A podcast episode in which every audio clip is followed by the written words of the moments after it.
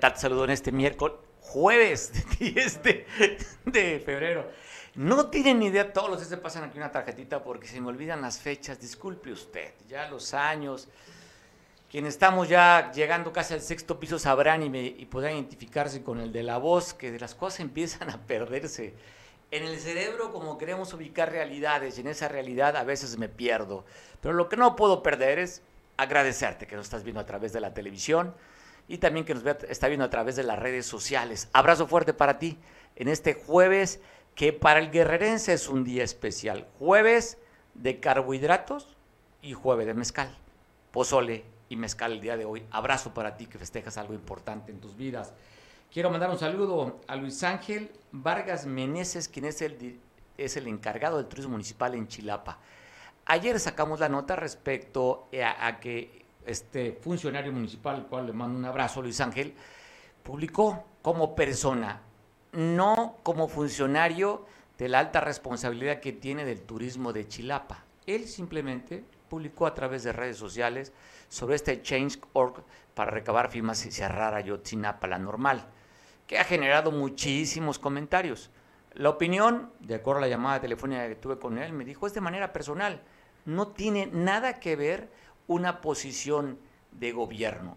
Esto es mi sentir, como el de muchos guerrerenses, y sí lo quiero compartir, porque pues, creo que merece cuando menos llamar la atención para cambiar la conducta de estos jóvenes estudiantes que se han pasado y que a usted le consta. Pues bueno, saludos para el funcionario municipal allá en Chilapa. También quiero comentarte en este día información muchísima que te cuento, lo que tú ya sabes. Seguimos con niveles altos de violencia en el país. Cifras históricas la que se lleva con esta administración. Así es que queremos compartirte parte de lo que ha habido hasta el momento. Ataques, homicidios en Acapulco, homicidios en Iguala, homicidios en Chilpancingo, en la capital del estado, homicidios en Pilcaya, te voy a platicar de eso, pero antes reconocer la labor de la Marina Armada de México. Este enfrentamiento que usted va a ver, el resultado más bien de este enfrentamiento que se dio en Sinaloa. Así quedaron los vehículos allá en la sindicatura de Tepuche, en la carretera de Comunica Aguacaliente a San Rafael, a las 5.45 de la tarde. Ayer estaba en un recorrido la Secretaría de la Marina, se, se encontró a siete vehículos de la delincuencia organizada. Se dio, se dio el enfrentamiento, logrando el aseguramiento de cinco camionetas. Ojo, escuche usted lo que traían. Más de 10 mil balas. Alcanzaron a escaparse en dos vehículos todavía los elementos civiles armados, agresores, pero así quedó esta refriega. Vehículos incendiados del grupo criminal y sí, huyeron, no hubo ninguna detención. Dos de ellos quedaron quemados los vehículos, tres más asegurados y le digo, más de 10 mil balas que traían, como lo que usted está viendo, este arsenal, este armamento de estos civiles armados allá en Sinaloa. Pues bueno, nuestro reconocimiento a los elementos de, la, de las fuerzas mexicanas, entre ellos elementos de la Marina Armada de México. Así quedó. No más, la cantidad de balas y afortunadamente pues quitan estas 10 mil balas a estos grupos delincuenciales. Te cuento que aquí en Acapulco ayer se reportó, poco después de las 7 de la noche, de acuerdo al reporte que se tiene. Para ser preciso, la llamada de emergencia fue a las 7 con 18 minutos en el centro de Acapulco. A escasos, ¿qué serán? Pasos del Zócalo, en la calle Jesús Carranza, atrás de ese edificio emblemático y conocidísimo, el edificio Oviedo, se reporta que a las 7 con 18 minutos se escucharon detonaciones. Los primeros respondientes fueron elementos de la policía turística, donde al llegar a, esta, a este negocio que estaba la cortina cerrada y la puerta abierta con pusel, encontraron a una persona, un masculino, recargado en una vitrina, donde ya había sido asesinado. Varias balas tenía esta persona que vestía una playera negra sin mangas. Ayer, pues bueno, movilizó elementos del ejército, a elementos de la Guardia Nacional y distintas corporaciones y la misma Policía Ministerial, acompañado al Servicio Médico Forense para hacer las investigaciones pertinentes. Pero ayer movilización en el mero centro de Acapulco, no tarde, 7 con 18 minutos reportan este ataque en pleno centro de la ciudad más importante del estado. También te cuento que ayer en Chilpancingo, a un jovencito de tan solo 15 años de edad. Pues bueno, en Petaquillas, ahí este joven que había sido reportado como extraviado un día anterior, lo asesinaron con arma punzocortante cerca del arco de entrada de Petaquillas, en este lugar que usted está viendo, y le dejaron un arcomensaje. Se desconoce lo que decía el mensaje, pero ahí lo vemos en esta fotografía, este joven de tan solo 15 años, perdón, me corrigen, que fue muerto por asfixia, me dice el productor.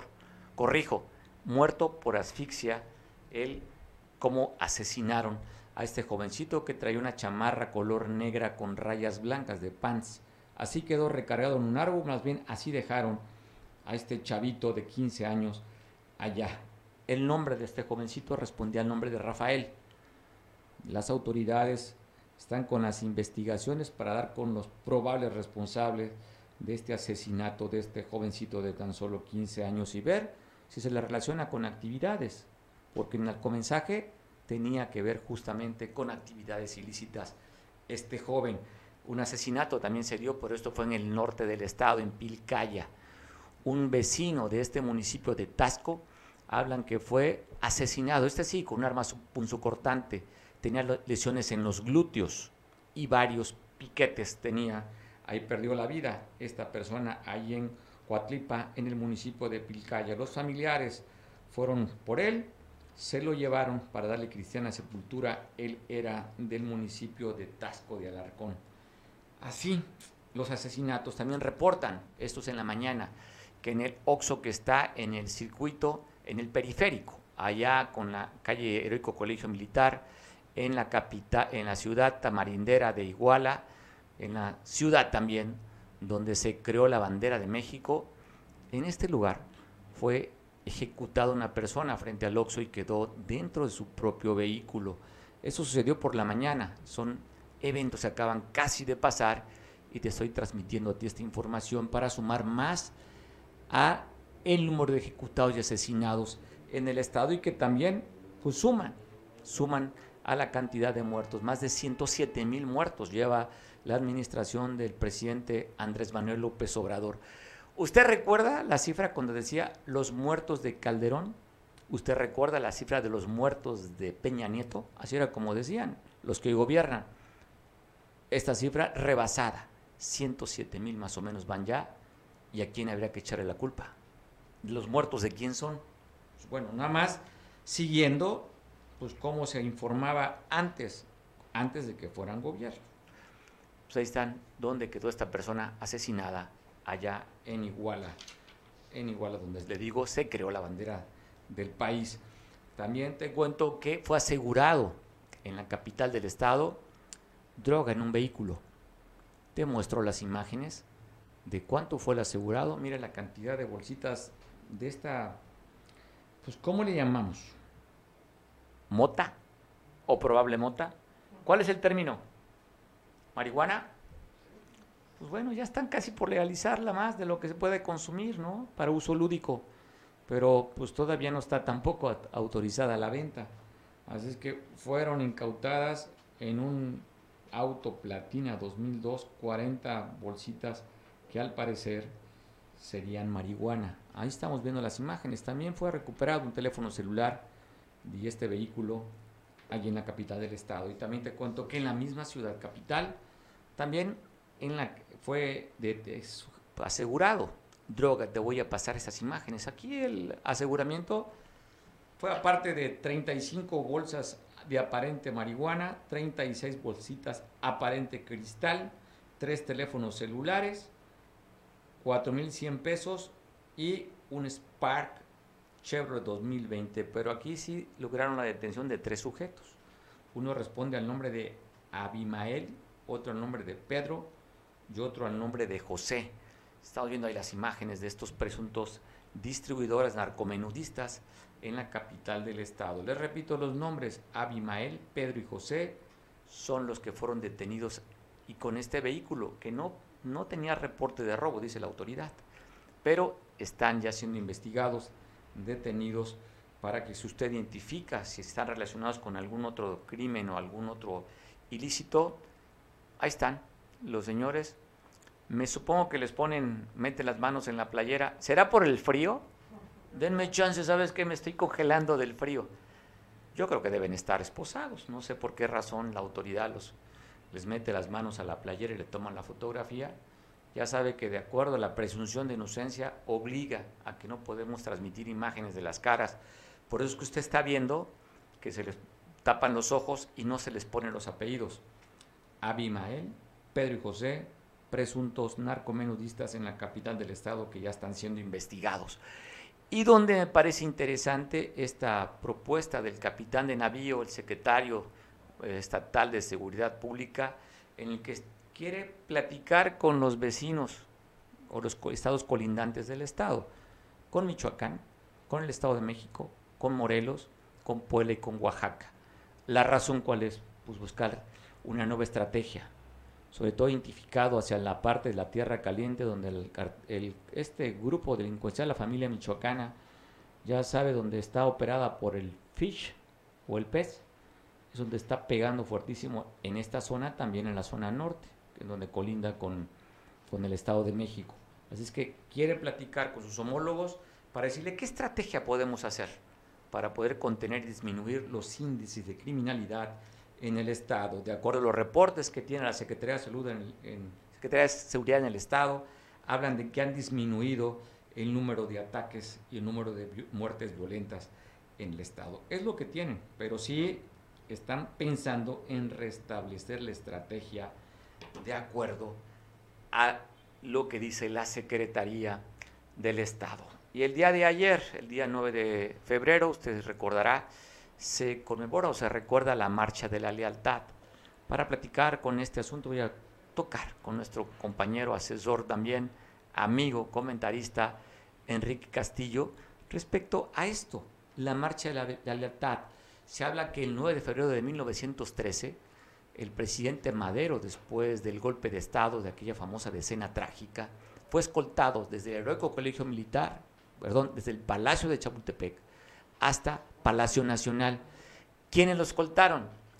Los cadetes del Heroico Colegio Militar.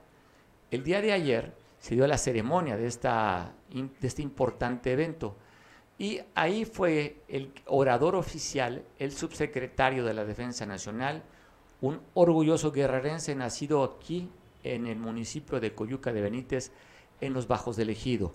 El general de división diplomado de Estado Mayor, Agustín Radilla Suástegui, fue el que le tocó la enorme responsabilidad de ser el orador de un año recordando este evento, la Marcha de la Lealtad.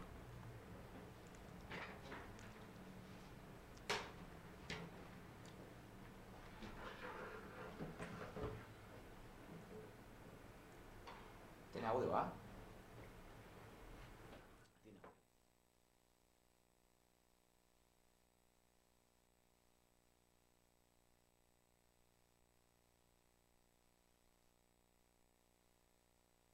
una razón que lo acompañe. Que es un soldado, sin la lealtad que anida del pecho y brota del agua, que alimenta la tierra que lo vio nacer. 各位乘客没有乘客人数到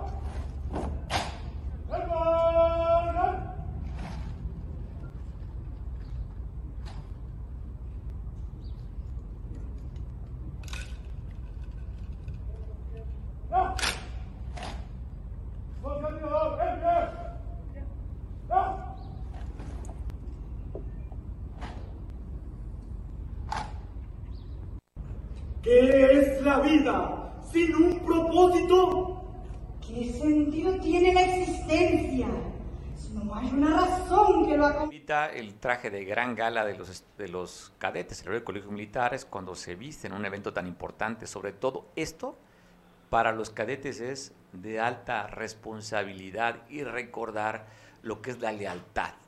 Es lo que dice también, ya platicaré con Enrique, sobre todo la lealtad para el ejército es como el valor de lo más importante que tienen. Esto, por eso, se refiere de esta manera, la marcha de la lealtad.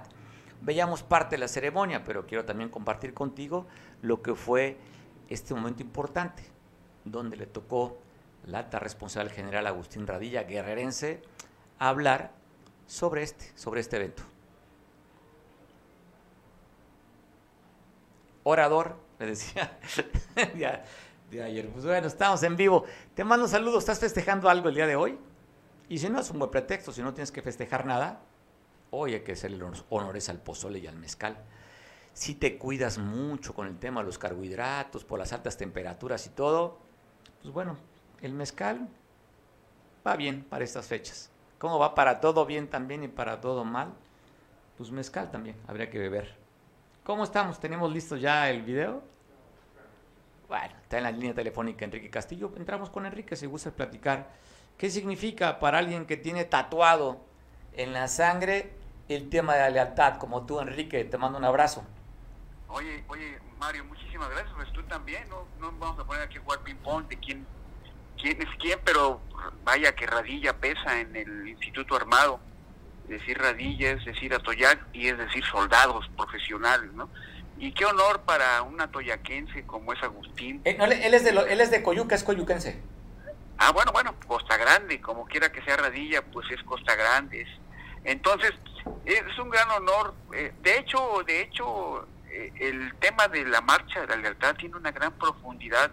Recordarás que fue días antes de la decena trágica, cuando cadetes del heroico colegio militar eh, fueron escolta de Francisco y Madero hacia el Palacio Nacional y, ese ejercicio de lealtad, porque en aquel tiempo había grupos eh, militares diferentes, en aquel tiempo un grupo militar fue el que tomó eh, eh, el, Zócalo, el Palacio Nacional, y, los cadetes con su prestigio y su honor de, gente leal, acompañaron al presidente Madero y le, dieron la seguridad que él requería para volverse a, sentar en, la silla presidencial.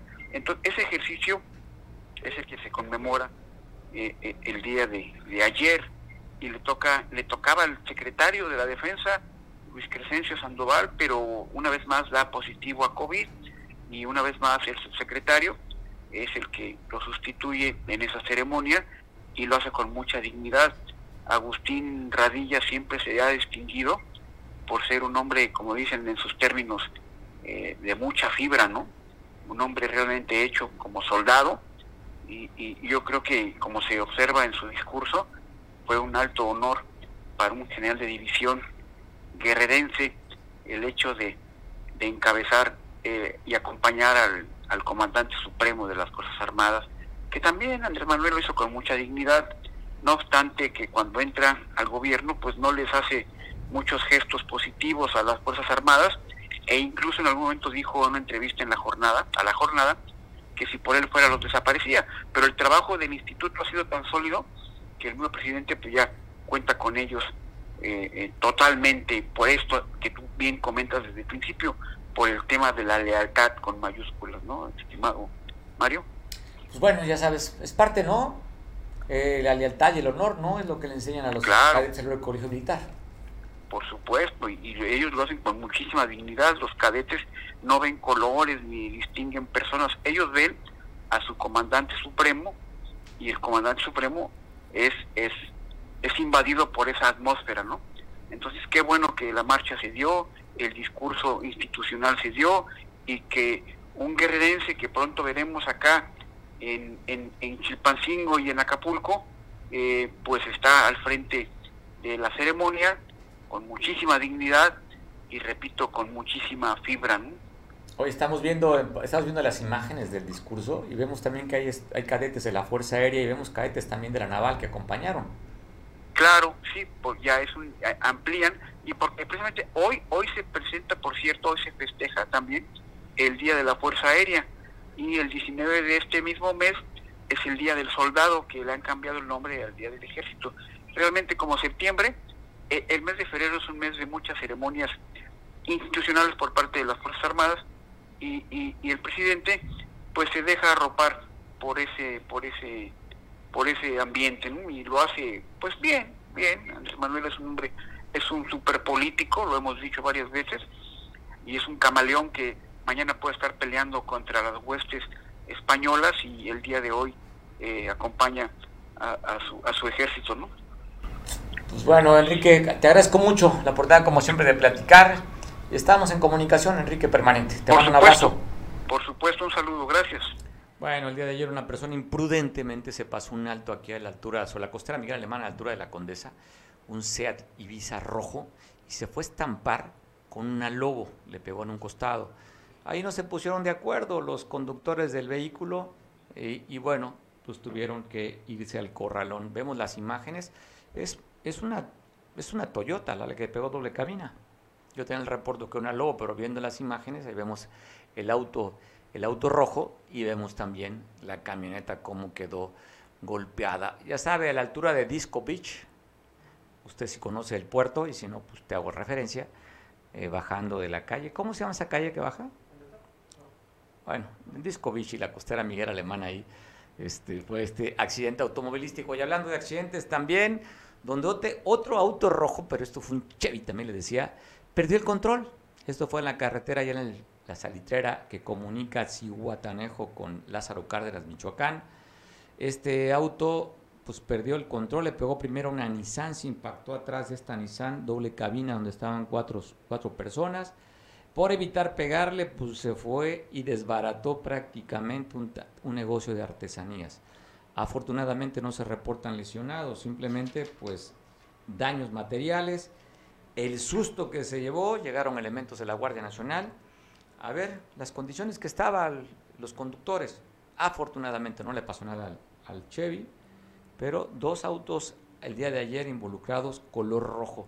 Oiga, de acuerdo a las estadísticas, ¿eh? nada más para el anecdotario, el auto donde más accidentes, el color de auto que más accidentes tiene es el auto rojo. ¿Será porque provoca el auto, el color, o será coincidencia? ¿Usted cree en la psicología de los colores? Pues bueno, dicen que el rojo lleva la excitación. Entonces, cuidado. Si usted anda en auto rojo, tómese las cosas con calma.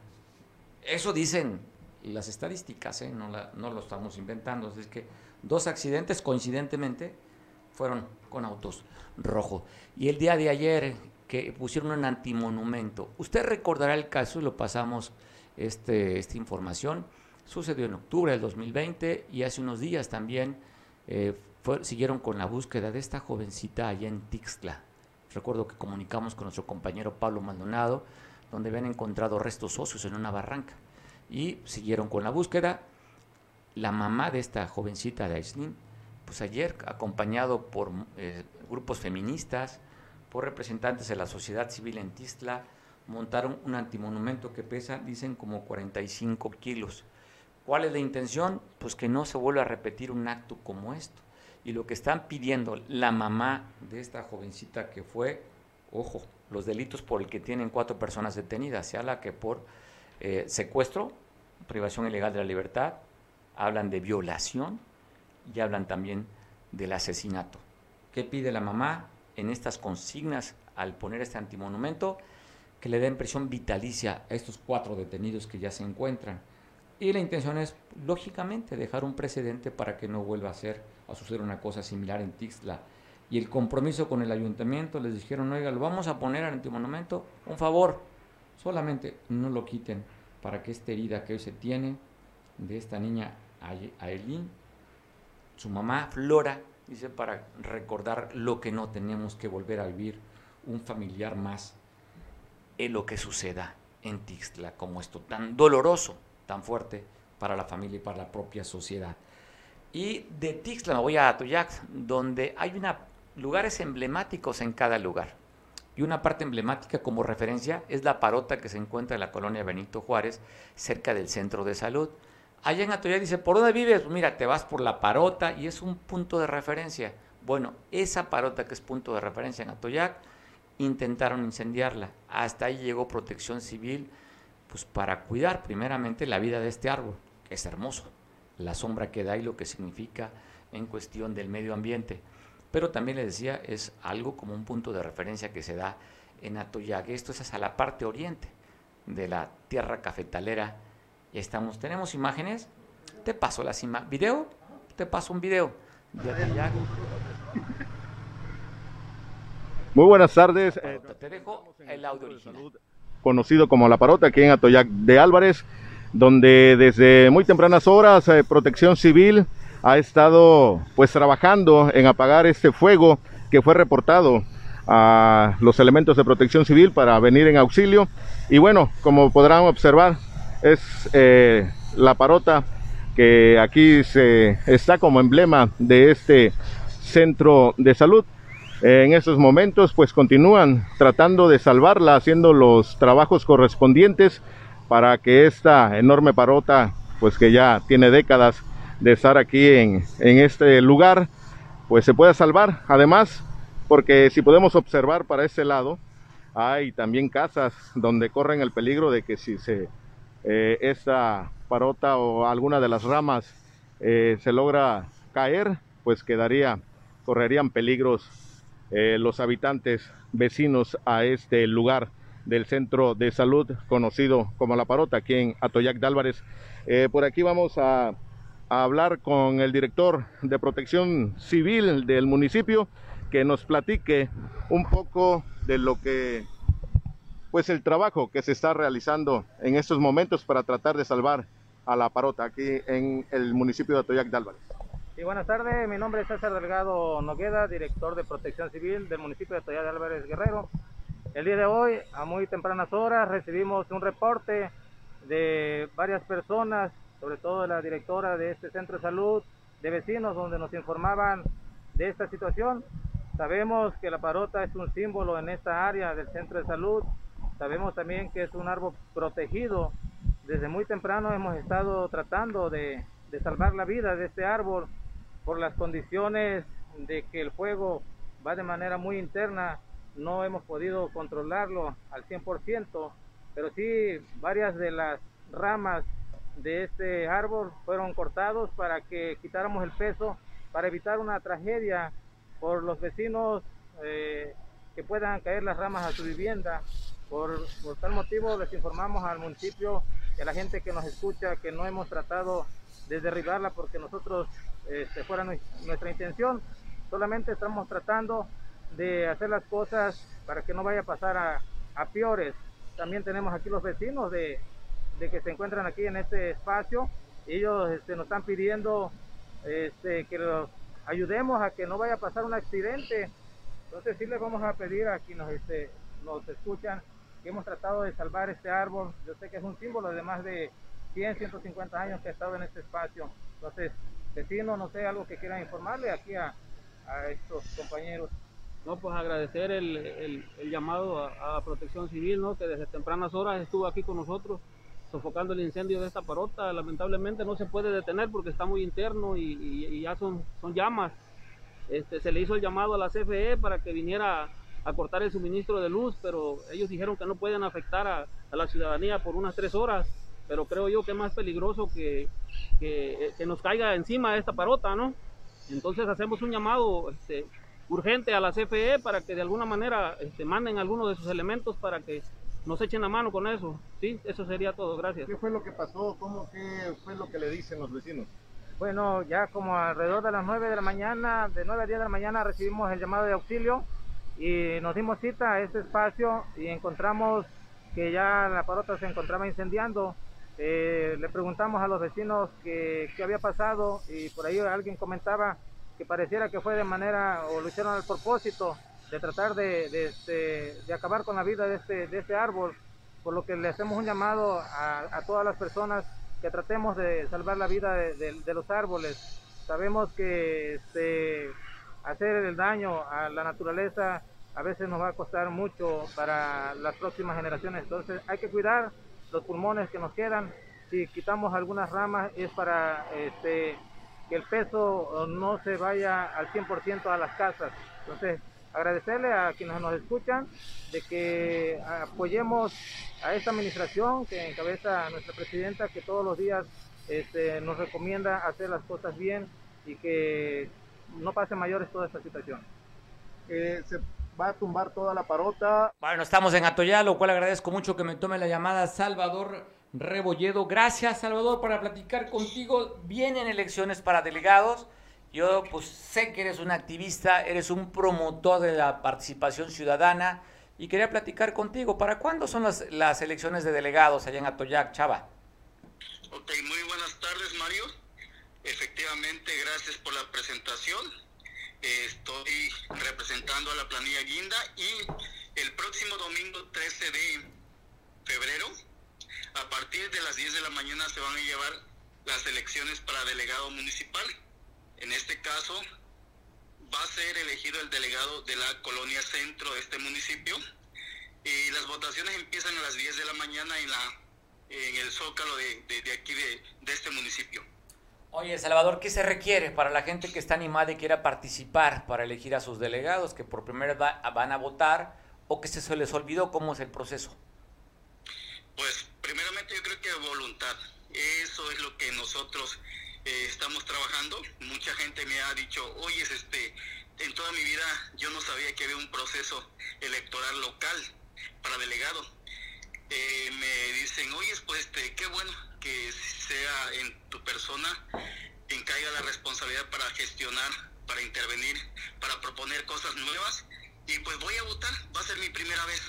Entonces somos partidarios de que la gente esté enterada y se convenza de ir a votar necesitamos voluntad, mucha participación también por parte de la sociedad, porque si queremos querer un, si queremos tener un mejor municipio, una, un mejor lugar donde vivir, donde convivir, pues es el momento para hacerlo.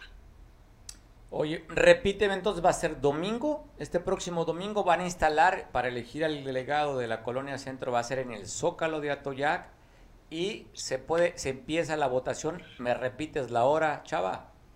Con mucho gusto. Eh, este domingo próximo, 13 de febrero, a partir de las 10 de la mañana, en el Zócalo de la ciudad.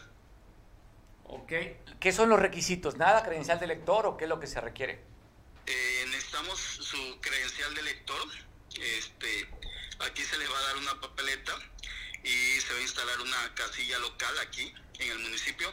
Y pues nada más eso, la credencial de lector vigente, obviamente que esté vigente y con eso pueden participar los ciudadanos de la colonia centro. Oye, chava, pues ojalá que la participación sea abundante, se requiere como sociedad que también estemos apoyando iniciativas, en el caso de la ciudadanía, en el caso de nuestros representantes de colonias, pues apoyarlos y sobre todo ir a votar es, una, pues es un derecho ciudadano hay que ejercerlo. Salvador, te mando un abrazo, saludos allá a tus vecinos de Colonia Centro que nos están viendo por televisión a través de Cable Costa en el Canal 8. Pues muchísimas gracias por el espacio. Igual reitero nuevamente la invitación y ojalá que la gente tenga esa certeza de que las cosas se están haciendo bien. Vamos a trabajar bien y pues los esperamos este próximo domingo. Muchas gracias. Sale, chava, abrazo fuerte. Ahí nos invitas, oye, ahí nos invitas un café después, ¿no? De, Correcto. Bueno, pues no te había animado, ¿eh? Te escuché como... Oye, dicen que eres más duro que la piedra de Alcholoa, ¿será cierto?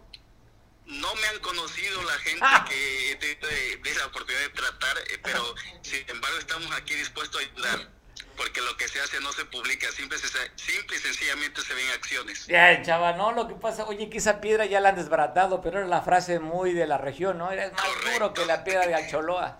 Correcto. Aquí estamos para servirle a todos. Abrazo fuerte, chava. Bienvenidos. Bueno, está promoviendo la participación ciudadana para las próximas elecciones de delegados de Colonia en Atoyac. Usted dirá, ¿y a mí qué me interesa Atoyac si yo te veo en otro lugar? Pues lo que pasa es que en Atoyac nos están viendo por televisión, entonces, pues bueno, es parte de dar un servicio de la cobertura a la gente que nos va lo cosa, lo cual agradecemos enormemente porque gracias a que los suscriptores de televisión de paga y de internet, pues tenemos la oportunidad de platicar contigo. A lo mejor tú nos ves por redes sociales, pero ellos pagan para ver esto, lo cual agradecemos mucho. Ya sabes este diferendo que se dio por parte del presidente Andrés Manuel el día de ayer con la relación de España, que les dice, México no es tierra de conquista. Así lo dijo el presidente Andrés Manuel el día de ayer y hoy matizó también. A lo mejor ya cuando cambie el gobierno ya se restablecen las relaciones y yo desearía, ya cuando ya no esté yo aquí, de que no fuesen igual como eran antes. Aquí está Octavio, el director de Pemex. Platícales cómo nos iba con las empresas españolas. A ver. Sí, un ejemplo. A ver, ¿cómo nos fue con Repsol? Que iban a sacar más gas de la cuenca de Burgos. O platícale. A lo mejor ya cuando cambie el gobierno ya se restablecen las relaciones y yo desearía, ya cuando ya no esté yo aquí, de que no fuesen igual como eran antes. Aquí está Octavio, el director de Pemex. Platícales cómo nos iba con las empresas españolas. A ver. Para entender un poquito el contexto de lo que es, representa o significa en asuntos de intercambio cultural, de inversión extranjera directa por parte de España, pues platicamos con gente que sabe. Yo agradezco mucho, como siempre, a Manuel Nava, que él trae temas de internacionales, de economía y todo ese asunto que tiene que ver con este mundo que estamos conectados. ¿Qué representa para México la inversión directa de los españoles? Manuel, te agradezco mucho la oportunidad. Gracias, Mario. Un saludo a toda tu audiencia. Pues eh, eso de poner en pausa las relaciones entre México y España, eh, pues por un lado mm, significaría en, el español muy estricto es eh, como mantener inmóviles las relaciones, que mm, no crecen ni, ni decrecen, pero se mantienen quietas durante un tiempo. Algo así como el enfriamiento. Ahora, en términos de, la política exterior, de la diplomacia, pues no existe tal categoría. Las relaciones eh, con el resto de los países o se rompen o se mantienen, pero no hay, no hay otro término. Eh, en ese sentido, pues eh, sí, la verdad no, no es muy claro qué es lo que pretende el presidente López Obrador con eso. Pero lo otro es las repercusiones que puede tener para nosotros una posible ruptura con España o bien este, dejarlas en frío, dejarlas congeladas.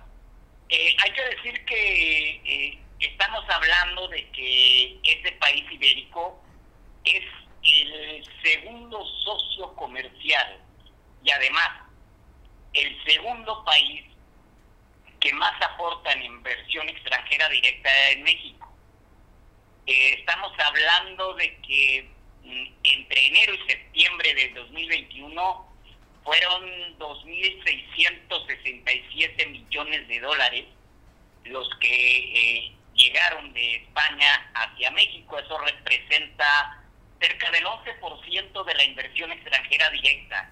Eh, eso solamente en ese periodo, eh, de enero a septiembre del año pasado y, estos datos están corroborados eh, tanto por la Secretaría de Economía como por la Comisión Nacional de Inversiones Extranjeras.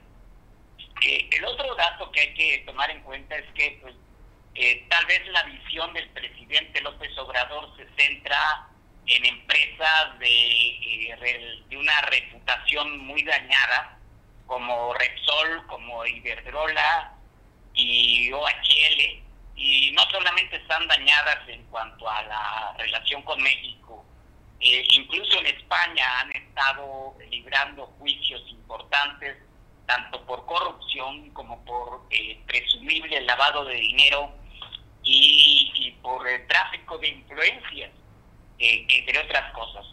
Mm, pero debemos tener una visión mucho más completa, Mario, y es que eh, las empresas con capital español en México son como 6.500. Es el 80% de las inversiones que las empresas españolas hacen en México y proviene de Cataluña. Es el otro dato. Y ahí la importancia que resaltábamos en otro momento cuando se daba la independencia de esta región eh, española. Ahora, eh, pues no solamente estamos hablando de BBVA, eh, que era Bancomer, que es el banco más grande que hay en México y que tiene activos por 2.45 billones de pesos.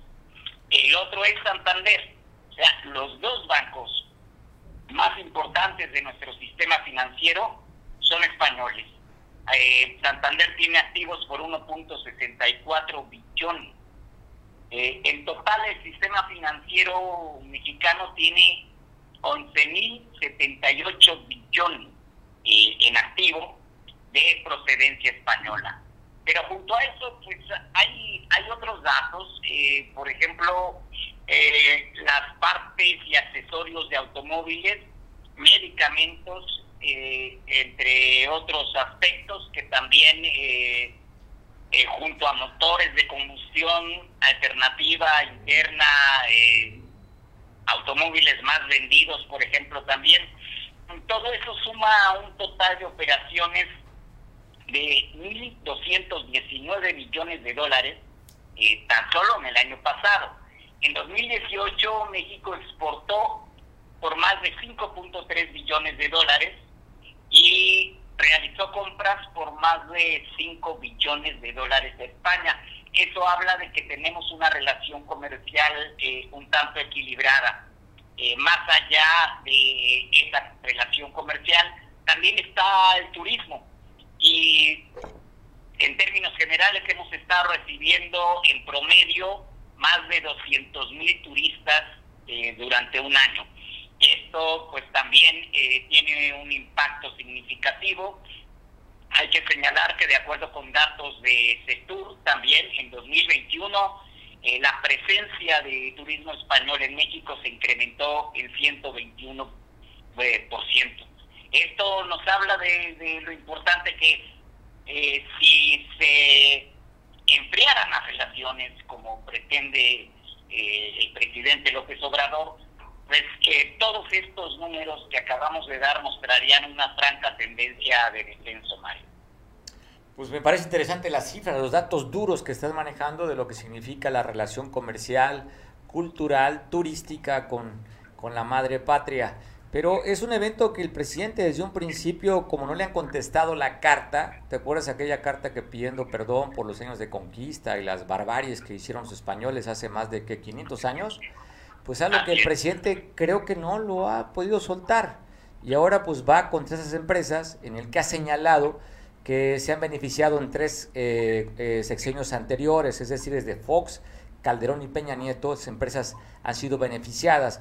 Pues aquí lo que quedaría, Manuel, es que si hay un acto de corrupción, pues ellos son gobierno. ¿Por qué no señalan a estas empresas que han sido corruptas de acuerdo desde la visión del presidente, donde está diciendo que México no es tierra de conquista? Así es. Eh, y el otro aspecto, Mario, es que mm, más exactamente que la sanción a la corrupción, eh, hay como una especie de vendetta de López Obrador. Eh, los sectores conservadores, tanto de México como de España, han tenido interacción y, en algunos momentos eh, se han coaligado, como el 2006 o 2012, para impedir la llegada de López Obrador a la presidencia. Eh, da la impresión de que va más por ahí. Digo, este, te lo estoy comentando a partir de ciertos datos que existen en esto y de la forma como desde el 2019 a la fecha se han venido deteriorando las relaciones con España. Eh, parece que eh, hay un más este ánimo de vendetta, independientemente de que en este momento, a diferencia de, cuando fueron las elecciones en México, el gobierno de España eh, es del Partido Socialista Obrero Español, no es del Partido Popular. ahí también choca esta concepción de las transformaciones sociales entre López Obrador y otros sectores de izquierda eh, pues más modernos o más eh, pues más modernos diría no más progresistas oye bueno pues ya sabes hace no mucho vino el partido Vox un partido ultraconservador de extrema derecha que llegó con el PAN pero también se habla de un acercamiento de Morena inclusive hay unas inversiones de un partido el Podemos que es un partido de extrema izquierda que tiene relaciones con Morena. por un lado, Vox relacionado, identificado con el PAN, extrema derecha, y un partido de extrema izquierda. Digo, el PSOE es un partido de izquierda, pero Podemos es el, ala izquierda extrema, acercamientos con Morena. Así es, y, vamos, este también puede ser el otro factor. Eh, la cercanía con eh, sectores de izquierda española es con sectores antisistémicos, que caen en la contradicción de que rechazan el sistema, pero las posiciones políticas de representación popular que han logrado es con base en la cuestión del sistema. Entonces, eso también puede estar influyendo eh, en una situación, insisto, más de vendetta política que, que, otra cosa por parte del presidente López Obrador. Oye, no se me olvida las imágenes cuando fue el presidente a la, a la tierra de su abuelo, que anduvo ya en España y que lo recibieron como candidato y bueno, le dieron un trato preferencial. Sí, así es. Eh, pero bueno, también era, eran otros tiempos y estaba de otra forma la, la configuración de, los sectores opositores en España.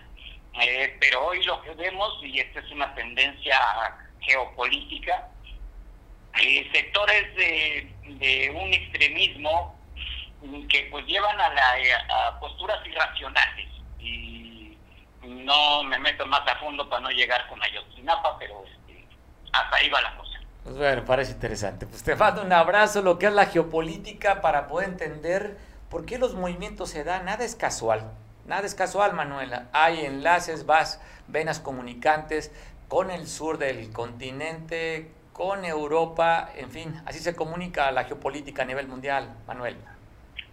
En efecto, la geopolítica y por ende la geoeconomía. La geoeconomía. Te mandamos un fuerte abrazo, gracias por esos datos duros, lo que representa la inversión de España, este intercambio económico, cultural, turístico, en el que tú dices el segundo lugar después del TEMEC sería España, el país que más inversión tiene directa en el país. Perfecto. Abrazo fuerte, Manuel, como siempre, agradecido. Gracias. De tu parte, cómo no. Gracias, Manuel Nava. Oiga, pues me parece interesante este dato que dio la gobernadora del estado, sobre todo diciendo que el tema de Ayotzinapa, ahorita que lo tocó Manuel, pues no se va a cerrar. No hay que cerrar para solucionar el tema de la normal.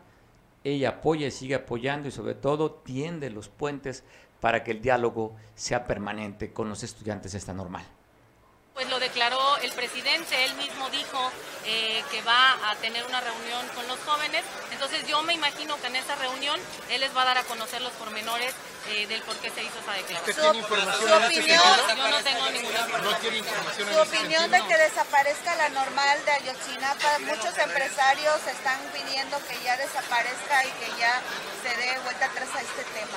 Bueno, yo creo que esa no sería la solución. Yo creo que tiene que haber eh, pues esa reorganización eh, por dentro, eh, checarlo de sus talleres, que participen en sus talleres, en la parte que es la docencia, en sus aulas, en sus escuelas, que tengan todo el material y, pues todo lo que ellos necesitan para ser buenos maestros. Yo creo que no sería la solución el cerrar la... Oiga, ¿cuándo se va a abrir el Parque Papagayo?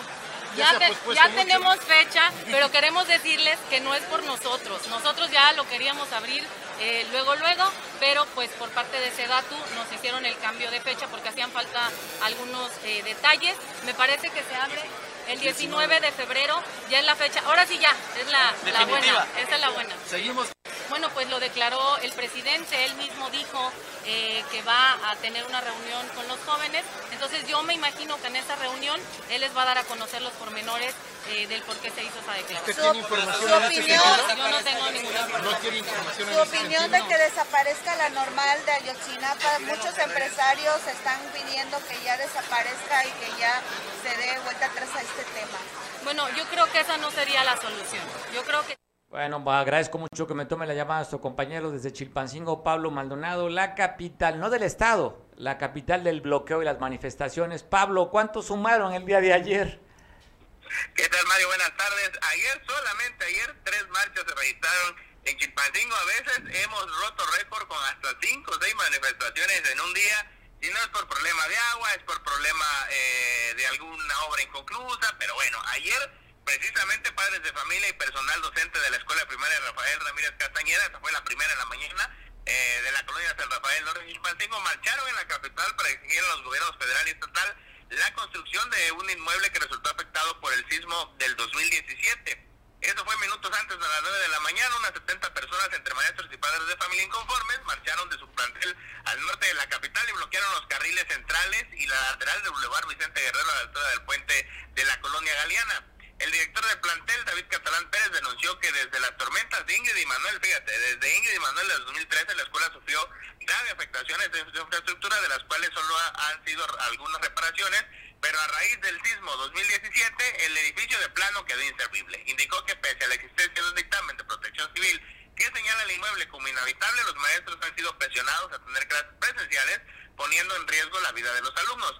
Señaló que los padres y maestros ya tienen un terreno para la reubicación de la escuela, el cual costará más de 7 millones de pesos, pero las autoridades han argumentado que no hay recurso para apoyarlos. Finalmente, el director informó que en la escuela atiende aproximadamente a 331 alumnos y la planta docente es más o menos de unos 20 maestros. Esto afectó el tráfico del norte de la ciudad y del Boulevard Vicente Guerrero. Luego, un poco más tarde, profesores de educación básica agremiados al SUSPEC bloquearon el centro de Chilpancingo para exigir a la unidad estatal del sistema para la carrera de maestros y maestros respeto al comunicado emitido por la gobernadora sobre el proceso de promoción horizontal.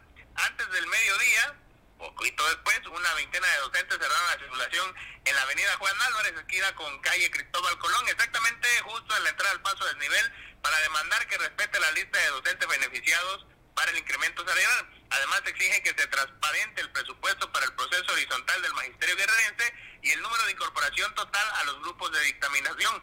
En entrevista, Lilibet Campo Villegas, quien es docente frente al grupo de nivel primario, denunció las irregularidades presentadas en el proceso de promoción horizontal en la que participaron desde el mes de marzo del año pasado y hasta la fecha no han accedido a ese incentivo económico. Denunció que en el mes de diciembre del 2021 se publicó una primera lista con maestros beneficiados en el mes de enero otra, pero el primero de febrero de este año el UICECAM publicó una lista con un número muy reducido de beneficiarios, pero ninguna aparecieron los inconformes. Lamentaron que con solo bloqueos y manifestaciones sea la única manera con la que el gobierno voltea a ver a los profesores. Ya teníamos un bloqueo en la zona norte de la ciudad, por así decirlo.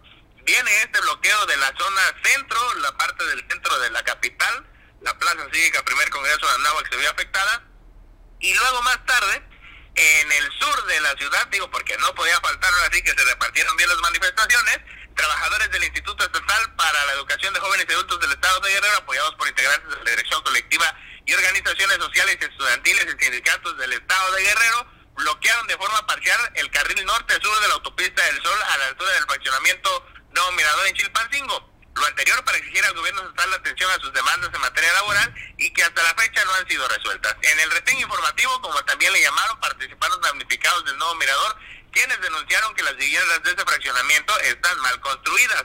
Durante la actividad, los manifestantes repartieron volantes en los que informaban a los automovilistas sobre sus demandas, entre las que destacan la solicitud de 69 basificaciones y la institución de la directora general del IEJAC, Aide Mares Galindo. Además, piden su reconocimiento como trabajadores de base, inscripción del ISTE y del IN, pago inmediato a compañeros del patronato. Y bueno, de parte de los damnificados, exigen la reconstrucción de todas las viviendas de la colonia del Nuevo Mirador, en donde las familias resultaron afectadas por los fenómenos meteorológicos de Ingrid y Manuel y que presentan severos daños estructurales desde que fueron edificadas. A esta actividad hicieron acto de presencia elementos de la Guardia Nacional para dialogar con los manifestantes y saber el motivo de su actividad, a quienes informaron que solo se trataba de un volanteo informativo. Tres manifestaciones, una al norte, una al centro y otra al sur, y te imaginas, la capital del estado es mucho más pequeña que Acapulco.